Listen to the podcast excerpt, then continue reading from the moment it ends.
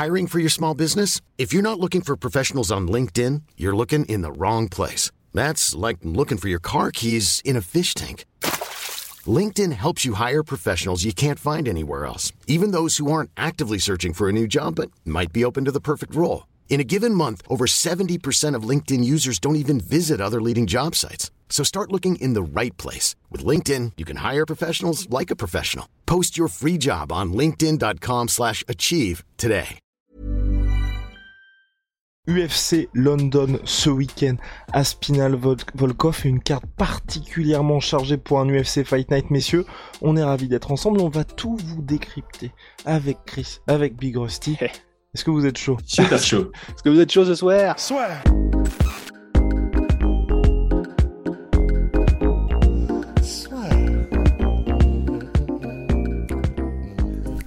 Entre dans l'octogone avec Unibet. Qui sera le vainqueur du combat En combien de rounds Fais tes paris sur l'app numéro 1 et profite de 150 euros offerts sur ton premier pari. UFC London ce week-end, franchement, la carte est très très très très très sympa. Je ne sais pas par quoi vous voulez commencer, mais il y a du prospect, il y a des véritables stars, il y a aussi des stars en devenir également. Donc, euh, mais en tout cas, on voit que l'UFC met les petits plats dans les grands pour le grand retour de l'organisation à Londres. Peut-être commencer par euh, Jay Herbert contre Ilia Topuria, c'est qui est pas mal comme combat. Et on se posait la question, je crois qu'on en avait parlé en off avec Chris, c'est que Herbert depuis sa signature à l'UFC, clairement zéro cadeau pour ce pauvre homme. Il prend que des grenons. Le mec refuse rien et c'est assez particulier parce que généralement, quand l'UFC signe un champion du Cage Warriors, ils essayent de le monter progressivement. Et là, ça fait deux champions du Cage Warriors qui, euh, à qui ils font pas de cadeau. Il y a Mason Jones et là, il y a Jay Herbert aussi qui prend que des grenons et il y a Topuria. Ouais, ah, c'est pas un cadeau. hein. Vraiment, vraiment pas un cadeau. Ouais, ah ouais, parce que Iliato Pouria, on en parlait, on en parlait récemment, bah, du coup avec toi Chris, mais c'est c'est vraiment ce gars-là, c'est du très très lourd et à suivre avec vraiment vraiment vraiment beaucoup d'intérêt quoi. Vous pensez que c'est vraiment le futur ou que parce que moi j'ai encore un petit peu de doute avec lui dans le sens où j'ai pas l'impression qu'il ait euh, affronté l'adversaire qui permette définitivement de se positionner et qu'aujourd'hui il y a un gros gros truc physique autour de lui aussi mais parce que bah il a pas tu sais il a pas eu cette rencontre entre deux prospects. Alors moi, j'ai, euh, on va dire des infos euh, à part puisque je, je connais très bien Ilia Topuria, un de mes anci- enfin, je, suis obligé de dire ancien athlète puisque je ne suis plus coach, mais un de mes de mes athlètes quand je coachais l'a combattu pour euh, le titre du Cage Warriors et euh, un de mes autres euh, élèves a fait deux training camps avec et euh, les deux ont dit qu'ils étaient jamais tombés sur quelqu'un qui mettait autant de pression que lui au sol. Euh, c'est euh, c'est de l'ordre vraiment de l'incomparable. Et euh, donc là, ça va être un, peu particulier puisqu'il monte de featherweight en lightweight. Donc on va voir comment ça se traduit. Mais un de mes combattants, c'est Donovan Desmae, qui est un lightweight. Et en tant que lightweight, il dit qu'il n'est jamais tombé sur quelqu'un qui a autant de force que lui au sol, alors qu'il s'entraînait avec lui pour un training camp contre Ryan Hall. Donc quand il, allait combattre encore en featherweight. Donc ouais, il y a, vraiment du potentiel. Et je peux dire que Donovan au sol, c'est pas c'est pas le moins bon. Donc, euh, je suis très impressionné quand j'entends ce, ce, genre de choses. Et euh, il a un style qui est difficile à, à, gérer. Il met la pression, il est tout le temps dans l'action, il est au boxing range, il utilise très très bien les body shots, ce qui est sous-utilisé en MMA. Et comme je dis, c'est une vraie ceinture noire, euh, une vraie, vraie, vraie ceinture noire au sol. Brian Boulan, qui avait combattu contre lui au Cage Warriors, m'avait dit euh, il tourne avec des ceintures noires de temps en temps, mais pendant le combat, il n'avait jamais senti autant de pression dans le positionnement euh, très simple. Donc, il y a des choses aussi qu'on ne voit pas spécialement à l'écran et qu'on peut seulement sentir quand, quand on combat ou quand on s'entraîne avec. Et là, il y a Topuria ce petit, ce petit truc en plus qu'on ne voit pas à l'écran. Ouais, et, et, je suis assez d'accord. Euh, enfin, dans le sens, je, n'ai pas toutes ces informations que tu avais à propos de son niveau, mais simplement en fait en me basant sur ce qu'il projette, même à l'extérieur de la cage. Il y, a, y, a, un truc spécial effectivement avec lui. Je, je, c'est ce fameux X factor dont on parle souvent, mais qui est très abstrait. Il a une confiance en lui qui, qui est assez rare en fait finalement, parce que bien sûr, tous les combattants professionnels sont euh, des, êtres humains extraordinaires, parce que pour faire ce métier-là, il faut être extraordinaire. Et t'en as qui sont encore plus. Ils ont soit cette vision par rapport à ce qu'ils veulent, soit cette confiance en eux qui est mais genre inaltérable. Et Ilia Topuria, il a vraiment ce truc où tu dis, enfin, il l'impression que dans sa tête, il est invincible en fait. Et c'est vraiment très intéressant. il en est à ce moment de, la, de sa carrière où il est en pleine bourre, en pleine montée. Et ça fait penser, on le rappelle souvent, mais à tous ceux qui en sont là. Donc on parle, toute proportion gardée, de Hamza Chimaev, de Darren Till quand il était sur sa montée invaincu. Il, il, me, il, me, donne un petit peu ce ressenti aussi, il y a Topuria. Et vraiment, c'est pour ça que à suivre de très très près. quoi ça se ressent dans ses combats. Il n'a pas peur de, il a pas peur de l'action, il n'a pas peur d'échanger. Alors ça peut jouer contre lui, clairement, surtout face à quelqu'un contre Jay, comme euh, Jay Herbert qui a un excellent striking, une excellente euh, gestion de la distance. Il a une allonge qui est incroyable pour cette division. Donc ça va être assez intéressant d'avoir un, un Ilya Topuria qui combat pour la première fois en lightweight, alors qu'avant, en début de carrière, il était en bantamweight il va faire face à quelqu'un de, grand qui sait gérer la distance. Mais là, c'est une vraie opposition de style. C'est-à-dire que je pense vraiment que Topuria peut s'installer dans le combat debout et gagner debout. Mais je crois que c'est vraiment dans son intérêt de chercher à aller au sol contre Jay Herbert. Et donc, on a une opposition de style qui sera, euh, qui sera intéressante pour l'un comme pour l'autre. Je pense que c'est dommage si Jay Herbert perd parce que son palmarès à l'UFC ne reflètera pas son niveau. Mais euh, ça va vraiment définir où en sont les deux dans la division. Mais comme disait Guillaume, on va pas pouvoir encore réellement se positionner par rapport à qu'est-ce que ça donnerait face au top 10, surtout pour Ilya Topuria. Jay Herbert, on a l'impression que s'il atteint un jour le top 10, ce sera le highlight de sa carrière. Je pense que Topuria a le potentiel d'aller plus haut que ça, mais on ne sait pas encore vraiment se prononcer dessus. C'est pour ça que le combat de l'UFC 270, c'est dommage que ça n'ait pas eu lieu. Mais mhm. messieurs, est-ce qu'on a les cotes pour ce combat-là? Ah là, yes. ah la Chris ah, est toujours présent avec les codes. Donc Jay Herbert, il y a tout pour rien. Attends. J'ai pas, envie de te le dire en fait. J'étais sur Asselt, donc euh, pour une petite pub pour le Glory. Alors, ça charge. Tatatap. Où est-ce que tu es? Ouf. Ah ouais, à ce point-là? Jay Herbert Underdog à 3,95. Ilya Topuria ultra favori à 1,25. Alors quel pronostic maintenant, le pronostic la sueur concernant ce combat? Moi j'ai Ilia Topuria, euh, soumission dans le deuxième round. Moi j'ai Ilia Topuria, soumission dans le premier round. Moi j'ai Ilia Topuria, TKO dans le deuxième round. Alright. Unanime sur Ilia Topuria. Réponse samedi. Et je, je, sais, je sais pas si du coup tu comptais faire la carte dans ce sens-là, Guillaume, mais juste au moins qu'on l'évoque euh, il y, a, deux noms qui sont quand même, euh, bah, trois du coup avec euh, Nathaniel Wood, mais qui sont vraiment intéressants et qui vont combattre. Il y a le premier, c'est Mohamed Mokaef. Tu sais, il y a. Oui, Rust, c'était prévu, c'était prévu. C'est pour ça qu'on a commencé par Jay Herbert contre Ilia Topuria. Donc il y a également Mohamed Mokaev, puisque Rust là, voilà, pas en vrille. Pas en vrille. Donc Mohamed Mokaev qui fait ses débuts à l'UFC. Vous le savez, c'est un véritable prodige du MMA. Vous connaissez très bien si vous suivez le MMA amateur, multiple champion du monde de MMA amateur.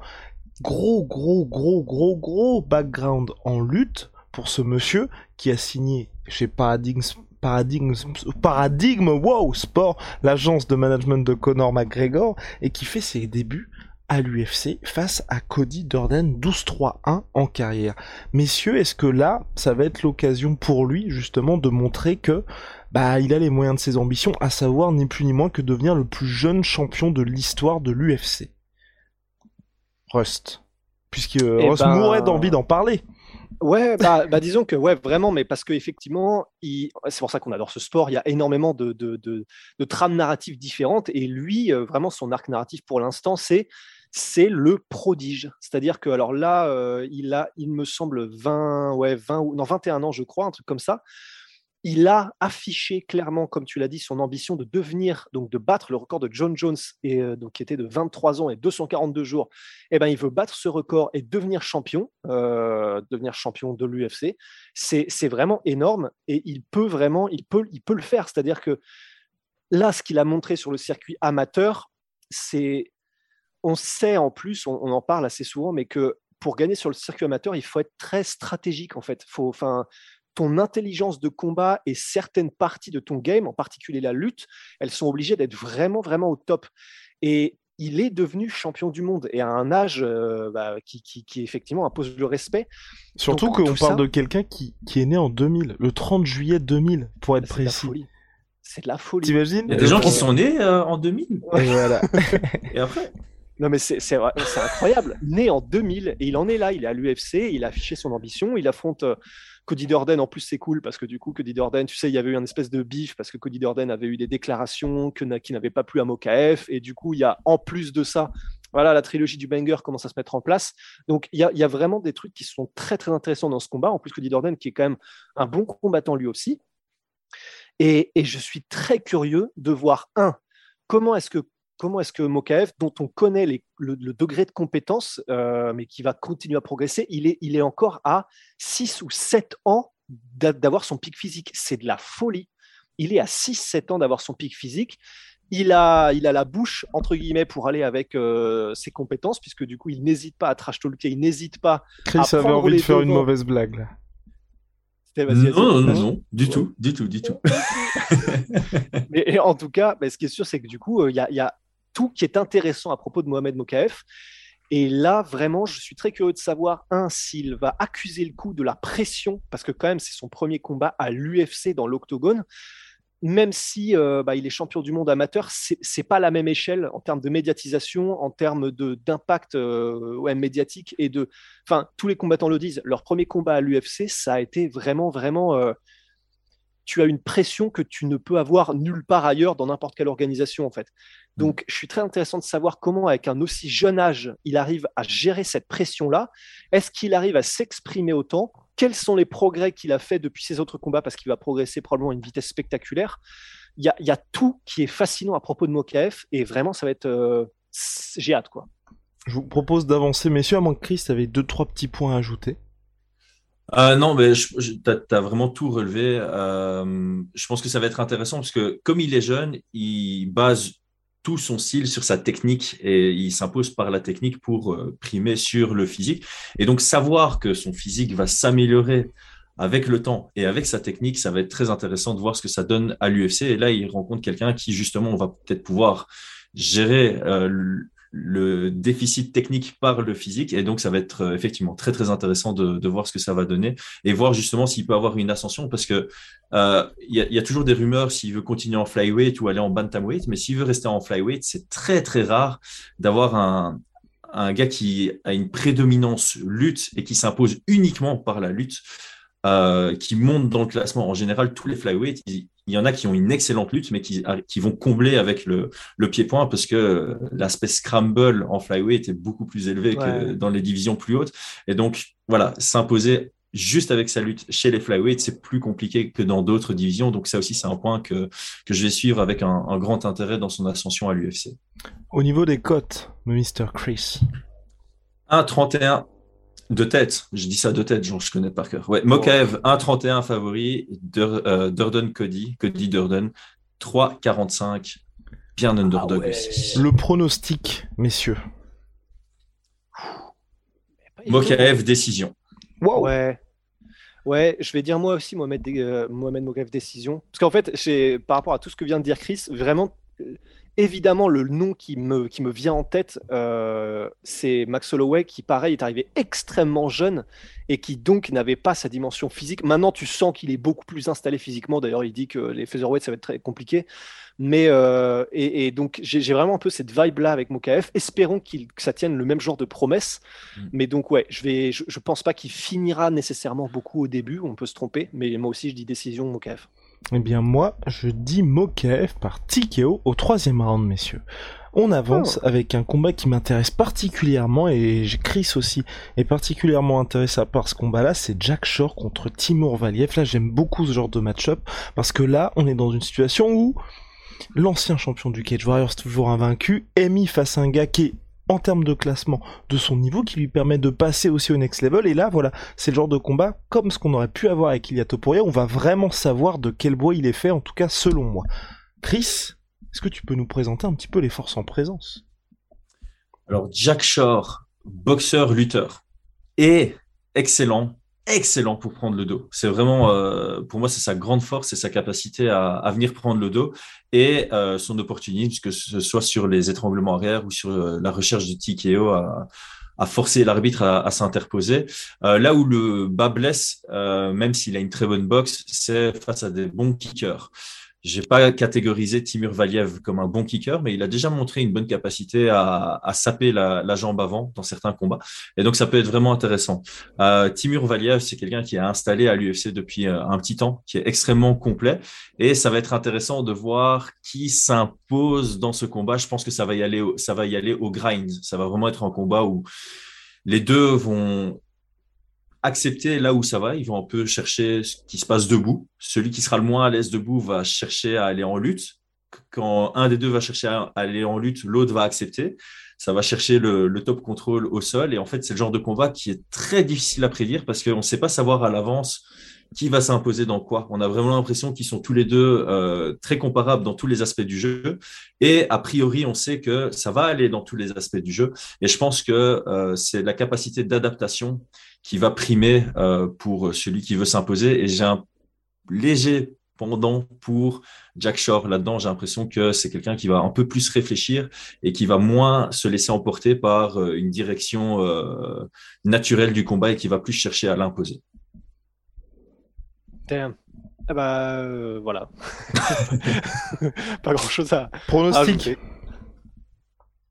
Ah bah déjà, les codes, les... déjà les codes. les, codes de Paris. Euh, Jack Shore, underdog, à 2,38. À 2,38. Valiev Timur. C'est écrit dans l'autre sens sur Inuit. Timur Valiev, euh, favori automatiquement à 1,58. Wow. Ah ouais. Alors, pronostic eh ben moi, je vais à l'encontre des codes de Paris. Je vais euh, mettre ma goutte sur euh, Jack Shore euh, par TKO dans le troisième round. Reste. Hmm. Je vais mettre Jack Shore aussi et je vais mettre décision. Et eh ben moi je mets Jacques Shore par décision aussi. Très important à nos chers auditeurs, d'ailleurs si vous nous écoutez sur Spotify ou Apple Podcast, n'hésitez pas à mettre les 5 étoiles. Et à tous les viewers qui nous regardent, petit pouce bleu, petit abonnement, ça nous aide beaucoup, vous le savez. Avec Chris, on va mettre en place, à son initiative, le jeu de la goutte. On va pas, on va pas le mettre en place maintenant, on va le mettre en place dès la semaine prochaine et on fera les comptes chaque mois, peut-être chaque trimestre pour voir qui est le meilleur en termes de pronostics. On va essayer aussi de mettre un petit jingle chaque fois qu'on lancera les cotes pour Chris, comme ça on, participera tous ensemble. Je me permets de monter, Rust, de, passer quelques échelons, quelques étapes au-dessus dans cette UFC London, et puis après, une fois qu'on aura fait le tour jusqu'au main event, tu, sais, tu pourras revenir sur tel combat oublié, le cas, le cas échéant. Euh, directement, moi je passe à Paddy Pimblett contre Rodrigo Vargas. Je trouve la mise en place de ce combat-là honteuse de la part de l'UFC. Vraiment, là, je, moi, ça m'énerve beaucoup parce que par rapport à Luigi Vandermini, il n'y a aucune progression en termes d'adversaire. Je comprends pas pourquoi. l'inverse. Hein. Pourquoi Oui, ah, c'est même une grosse, grosse régression. Et je comprends pas pourquoi l'UFC fait ça parce qu'il n'y a pas de hype en particulier. En cas de victoire de Paddy Pimblett, on en aura, on aura absolument rien appris sur lui. Même malgré, tu vois, tout ce qu'il dit, le fait qu'il y ait beaucoup de personnes qui, qui aient envie de l'affronter, on n'aura pas d'éléments en plus de notre côté. Et s'il perd, par contre, là, ce sera un gros, gros, gros stop pour la hype parce que bah là aussi on pourra pas se dire comme ce qu'il y a eu toute proportion gardée avec Kero Rodriguez contre Frank Edgar il y a quelques années de ça on se dit juste bon bah effectivement il affronte un top 3 mondial on l'a peut-être un petit peu rushé. Là je ne je comprends pas pourquoi l'UFC a fait ça surtout pour quelqu'un c'est pas comme si tu vois Paddy Pimlet avait été hyper actif depuis son arrivée à l'UFC du coup ils sont dans une situation où bon le mec a déjà combattu trois fois c'est l'UFC London faut faire plaisir aux fans et donc tu vois c'est un petit cadeau où on se dit un peu comme quand euh, euh, c'est Dan Hooker qui avait affronté euh, Akparast où, euh, où en gros il lui fallait un adversaire. On savait très bien qu'Akparast n'était pas au niveau de Dan Hooker mais c'était aussi pour le garder actif et lui dire bon bah merci de nous avoir sauvé la mise euh, quelques fois là je ne comprends pas. Rust euh, vas-y vas-y vas-y. Bah, déjà déjà je, je partage ton désabus. Je sais pas si ça se dit mais c'est que effectivement en fait donc son adversaire qui est Rodrigo Vargas a pas dit Pimblet bah, son record est il est à 12-4 et euh, bon, c'est, c'est, il a un bon record, même si à l'UFC il a, il a 1-2, mais dont une de ses défaites qui est une disqualification. Il n'a pas affronté vraiment de gros adversaires à l'UFC, donc euh, il n'a pas de record clinquant.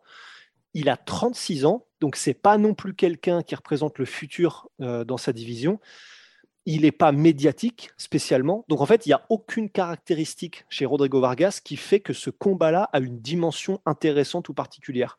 C'est, je partage ton incrédulité parce que je ne comprends pas, à part ce côté mais ce qui est quand même un, une sacrée biais de loterie, quoi. À part ce côté de dire, bah, au moins, face à un gars qui est donc d'un niveau moindre, on augmente les chances d'un potentiel euh, finish spectaculaire.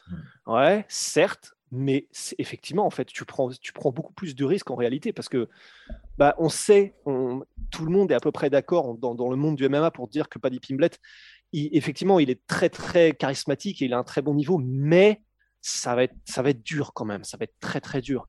Et là, de risquer donc face à un gars qui n'est connu ni d'Eve ni d'Adam du public euh, qu'il perde un combat comme ça, j'avoue, je suis, mais je, ne comprends pas non plus. Surtout qu'honnêtement, il y a quelqu'un qui combat le 26 mars qui s'appelle Marc Diakis. J'aurais bien aimé voir ce combat-là entre les deux, tu vois. Et ça mmh. aurait dû du sens aussi. Mais grave. Tu veux ajouter quelque chose, euh, Rusty? Non, parce que sinon je pars en monologue, du coup, plutôt passer la torche à Chris. Moi, j'ai une théorie. Oh, oh. Euh, je pense que c'est un choix stratégique au niveau business de l'UFC euh, parce que Paddy Pimblett est le genre de profil qui va rameuter des nouveaux yeux, d'un regard neuf euh, sur l'UFC. Et donc, qu'on lui mette quelqu'un de super fort ou qu'on lui mette un inconnu de la line-up, une victoire est une victoire pour le regard nouveau à l'UFC. Et quand on observe la carrière de Paddy Pimblett en dehors de l'UFC, il a, si je me trompe pas, hein, deux têtes, trois défaites, Sorenbach, Nad Narimani et euh, Julian Erosa. Donc, en dehors de l'UFC, à chaque fois qu'il affrontait un vrai challenge, ah non, non, contre Julian Erosa, il a, il a gagné, mais c'était une split. Mais voilà, beaucoup de gens le voyaient perdre. à chaque fois qu'il affronte un, gros nom, on voit qu'il a du mal à, à réellement s'exprimer. Et étant donné qu'arrivé à l'UFC, il a fait un buzz de dingue, l'UFC s'est dit, OK, lui, il faut vraiment qu'on le, qu'on le conserve, qu'on fasse pas la même erreur qu'avec euh, Sage Northcutt, par exemple, et qu'on le fasse grimper peu à peu et qu'on ramène un nouveau regard sur l'UFC. Et donc là, eux, pour l'UFC, je pense que l'intérêt n'est pas de le faire grimper trop rapidement parce qu'ils savent qu'à un moment, ça va flancher. Il est dans une division très difficile. Si on fait grimper contre même Marc Diakis, je pense que c'est un combat qui est trop risqué et qui risque de couper toute sa, toute, toute sa hype. Parce que s'il perd contre Marc Diakis maintenant dans sa carrière, tout le monde va le catégoriser en, disant c'était quelqu'un pour la hype qui n'a pas le niveau euh, vraiment du top 20 UFC. Et donc là, je pense qu'ils vont vouloir lui mettre quelques combats avec des victoires highlight, le temps qui s'améliore parce qu'il est encore jeune. Euh, et, au moment où ils se disent, OK, maintenant, il a le niveau top 20, on va le faire monter vers le, top 20. Donc voilà, c'est ma théorie. Comme vous dites, c'est un énorme risque parce que s'il perd contre euh, Rodrigo, ben là, il, efface toute sa hype. Mais même si on l'avait mis contre un nom un peu mieux comme Donald Cerrone ou ou comme Diakis, I'm Sandra, and I'm just the professional your small business was looking for. But you didn't hire me because you didn't use LinkedIn jobs. LinkedIn has professionals you can't find anywhere else, including those who aren't actively looking for a new job but might be open to the perfect role, like me. In a given month, over 70% of LinkedIn users don't visit other leading job sites. So if you're not looking on LinkedIn, you'll miss out on great candidates like Sandra. Start hiring professionals like a professional. Post your free job on linkedin.com/achieve today. S'il perdait contre Diakis ou contre Cerrone, le résultat serait le même. La hype ah serait coupée. On n'aurait pas ce contre-argument de dire ouais, c'est quand même contre Diakis. On n'aurait pas ce oh, c'est quand même contre Diakis. Diakis reste goalkeeper du top 20-25 euh, de la division. Donc voilà, je pense que là, ils veulent juste le construire et, euh, et lui offrir quelques highlights avant de le mettre sur des, des vrais challenges. C'est une théorie. Place aux cotes, Mr. Chris.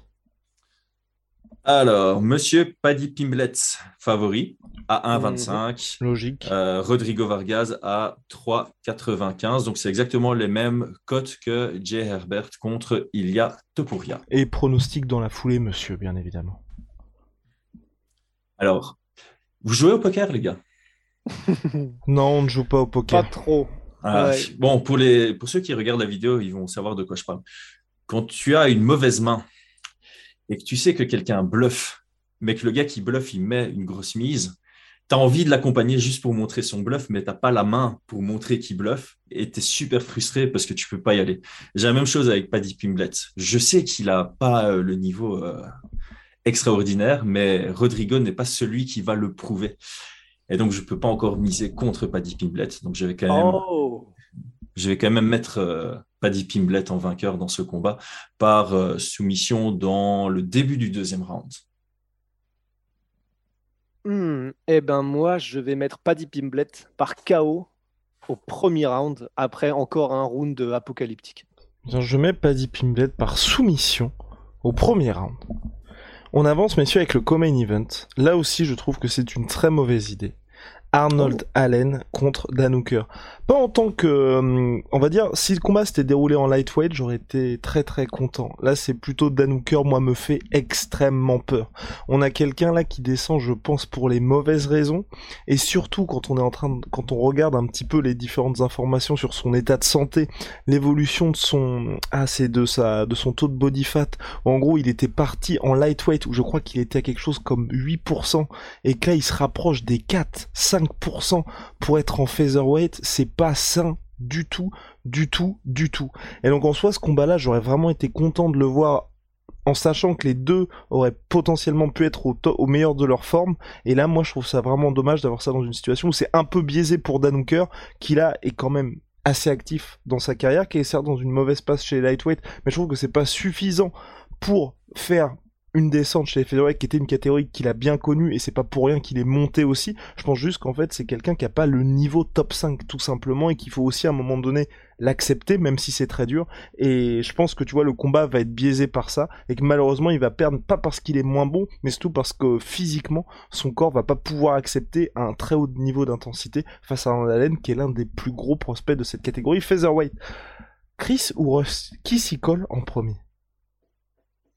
Bah, moi, je, je, propose de, de, lancer Chris, mais juste après avoir dit, c'est vrai pour le, le, côté euh, physiquement, ça fait très peur pour Dan Hooker, mais d'un autre côté, il y a un autre gars pour lequel je pensais qu'il allait se passer la même chose. José Aldo. Barbosa. Oh. Euh, bah voilà, donc deux, deux exemples. euh, mais euh, bah, José Aldo déjà, bien meilleur exemple que ce que Edson Barbosa, parce que donc il a eu un très très haut taux de succès en bantamweight. Mais euh, Barbosa, pareil, lorsqu'il est descendu de lightweight, parce que lui, c'est pareil, en lightweight, il était, mais déjà, mais tu avais l'impression qu'il était découpé, euh, tu sais, qu'il était euh, sculpté au, couteau. Bah, il est descendu en, featherweight, donc, et ça s'est plutôt bien passé pour lui, on a l'impression physiquement. Il n'a pas perdu nécessairement en cardio ni quoi que ce soit. Donc, ça peut bien se passer. Mais après, c'est vrai que je suis assez d'accord sur le fait que c'est peut-être pas les bonnes raisons et c'est ça qui me ferait peur. Chris? Mais en fait, ouais, moi, je, je suis d'accord avec tout ce que tu as dit, Guillaume, parce que tout simplement, c'est un combat où on ne sait pas vraiment faire une bonne analyse avant parce que tout va dépendre de comment se passe le cut et surtout la réhydration de, de Dan Hooker. Je pense que si ça se passe merveilleusement bien, euh, c'est un très bon, une très bonne sélection de combat pour lui parce que Arnold Allen est bien classé dans la catégorie et il reste très prenable, surtout quand on compare à tous ceux qui sont devant lui dans la catégorie. Et pareil pour Arnold Allen, je pense que c'est une très bonne idée pour lui de prendre Dan Hooker parce que tous ceux qui sont au-dessus de lui, ça va être difficile pour lui. Euh, j'ai encore regardé le dernier combat de Arnold Allen contre Youssouf aujourd'hui pour un peu euh, me préparer au, podcast et je trouve que Arnold Allen est super complet, très bon mental, euh, très intelligent, bonne capacité d'adaptation dans, dans, le combat, mais voilà, je pense qu'il a atteint sa, limite. Contre Youssouf, c'était euh, relativement serré. Il y a deux grands moments qui lui s'ouvrent les, deux premiers rounds, on va dire. Pas qu'il était mal embarqué, mais c'était vraiment serré. Et c'est ça qui lui assure, on va dire, les deux premiers rounds. Et euh, face à un Dan Hooker, c'est quelqu'un qui est prenable pour lui.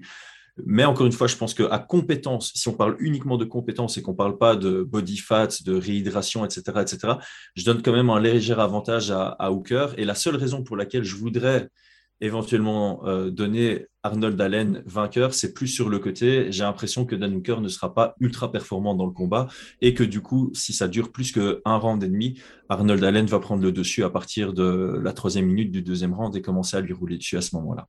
Cote et pronostic. Alors les cotes sont très serrées. Wow. Les cotes sont très serrées.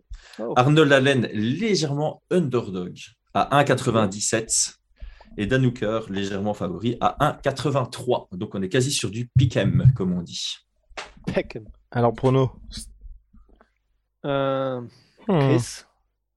Moi, je vais considérer que Dan Hooker reste quand même quelqu'un de très professionnel. Il n'a jamais raté la pesée, malgré mais contre Nasrat Akparas, il aurait pu rater la pesée au vu des circonstances. Il n'a pas raté.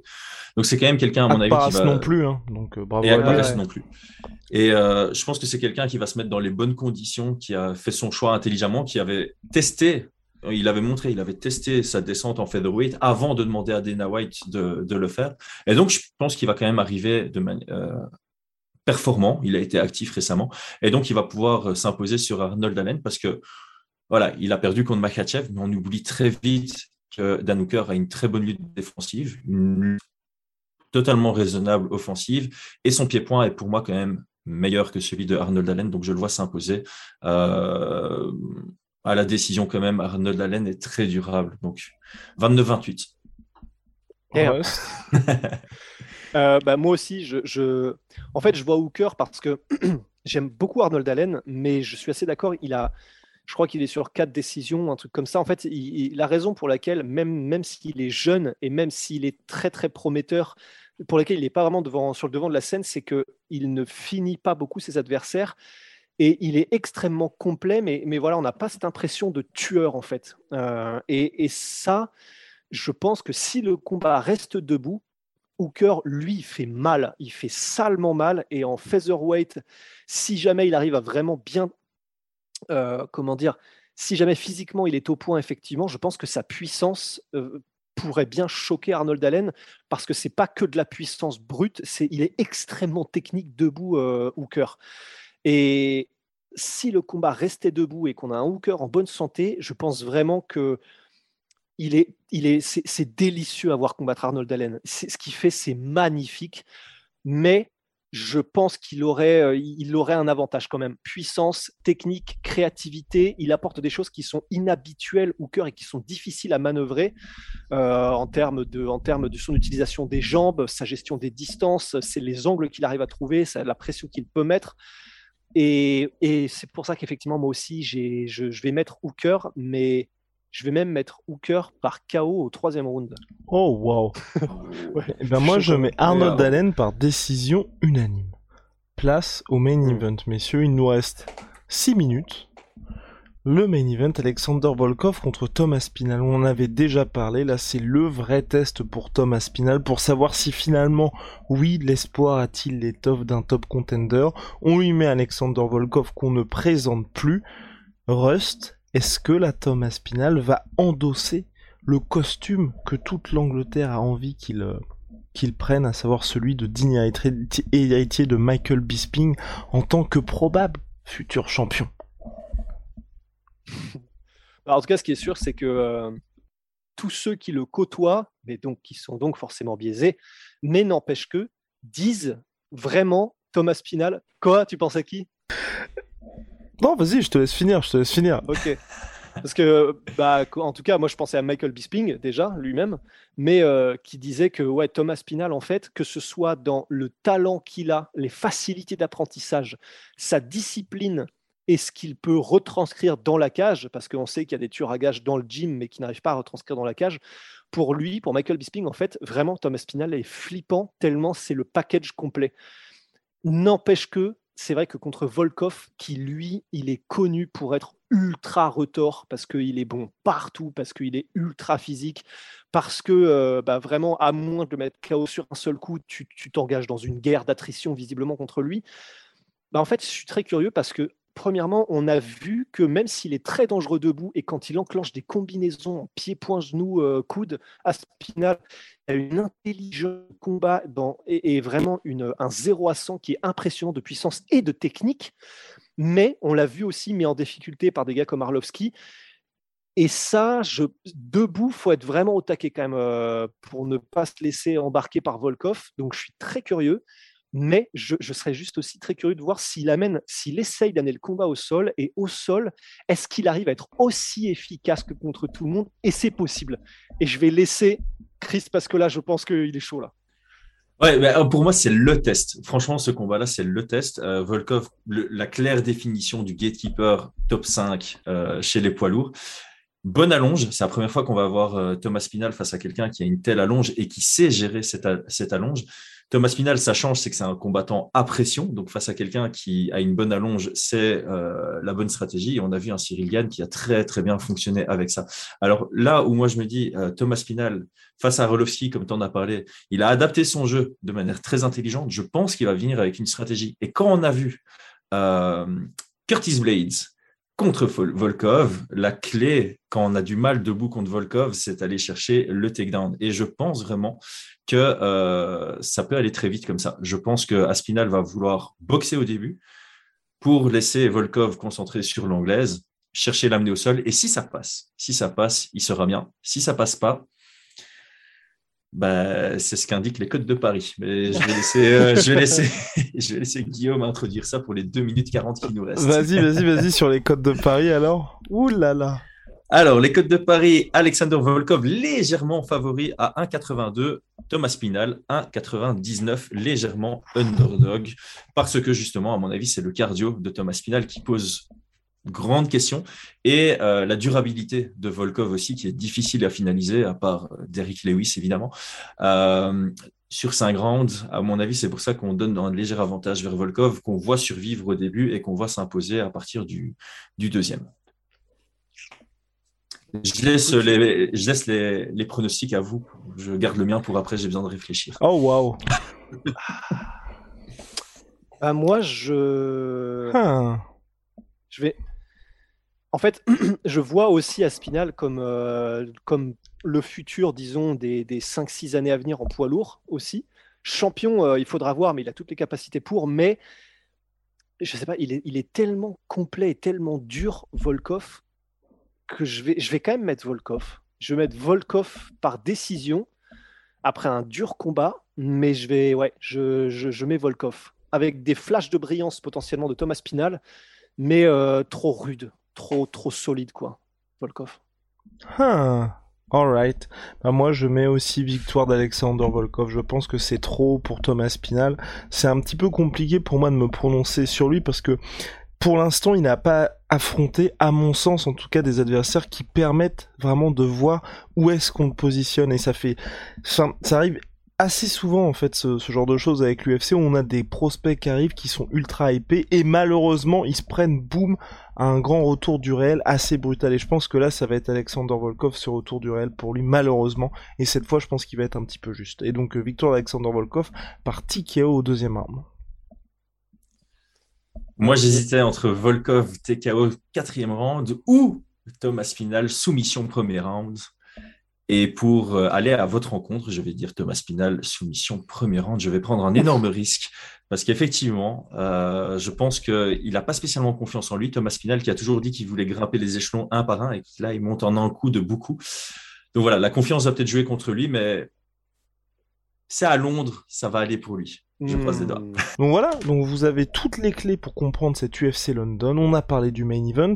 Messieurs, et notamment Rust, tu voulais ajouter quelques petites choses assez brièvement euh, bah, Tout simplement, il y a un combat aussi, moi, que j'attends beaucoup, c'est euh, Paul Craig contre Nikita Krylov, parce que j'adore l'un et j'adore l'autre. Nikita Krylov parce qu'il est trop stylé, qu'il vient du Kyokushin et que, euh, que j'adore son style de combat. Pareil, c'est un peu un éternel prospect. Mais voilà, il fait mal, il fait mal debout. Il est, en plus de ça, il est charismatique, même s'il parle pas bien anglais, même quasiment pas. Mais surtout, ça va être l'opposition de style contre Paul Craig, qui en fait je kiffe les deux humains autant que les deux combattants donc c'est pour ça que j'adore. Mais Paul Craig c'est euh, bah, c'est Brevard quoi. C'est il a un accent écossais à couper au couteau une barbe magnifique et un style de combat qui est spectaculaire. C'est d'ailleurs le seul à avoir fini euh, Mohamed Ankalaev donc par euh, un, je crois que c'était un triangle, dernière seconde où Ankalaev a tapé. Et il, il, est à la base il est prof mais là il a décidé de se mettre complètement au MMA et franchement il sera pas champion mais à chaque fois, ses performances sont vraiment intéressantes et souvent spectaculaires. Et je suis très curieux de savoir comment ils vont se manœuvrer l'un l'autre parce qu'ils ont des styles qui sont vraiment particuliers. Et, voilà, juste un combat à surveiller parce que ça risque d'être fun. Yes, je suis d'accord avec ça. Je dirais pas Fight of the Night euh, parce que hmm. je le donnerais à Allen contre Hooker parce qu'on a oublié de le dire, mais Arlen contre Hooker, ça, ça se mélange très bien dans la cage. Ça va être un super combat. Donc, ce serait mon pronostic pour le Fight of the Night. Mais Krylov contre Paul Craig, ça devrait être très fun. la seule raison pour laquelle ce serait pas fun, c'est que Krylov, de temps en temps, il fait des très, très bêtes choix dans la cage. Et il pourrait vouloir amener au sol Paul Craig. Ou tirer la, tirer la garde contre Paul Craig, il serait capable de vouloir le faire. Et, dans ce cas-là, ça finirait très rapidement pour lui, je pense. Ouais. Et ben voilà, vous avez toutes les clés, messieurs. À très très vite pour une nouvelle aventure. Big shout out à my sweet pea, Ah, je Protein, mon du pourcent sur Thomas et Protein avec le code la sueur Venom, sponsor de l'UFC, sponsor de la sueur? See ya.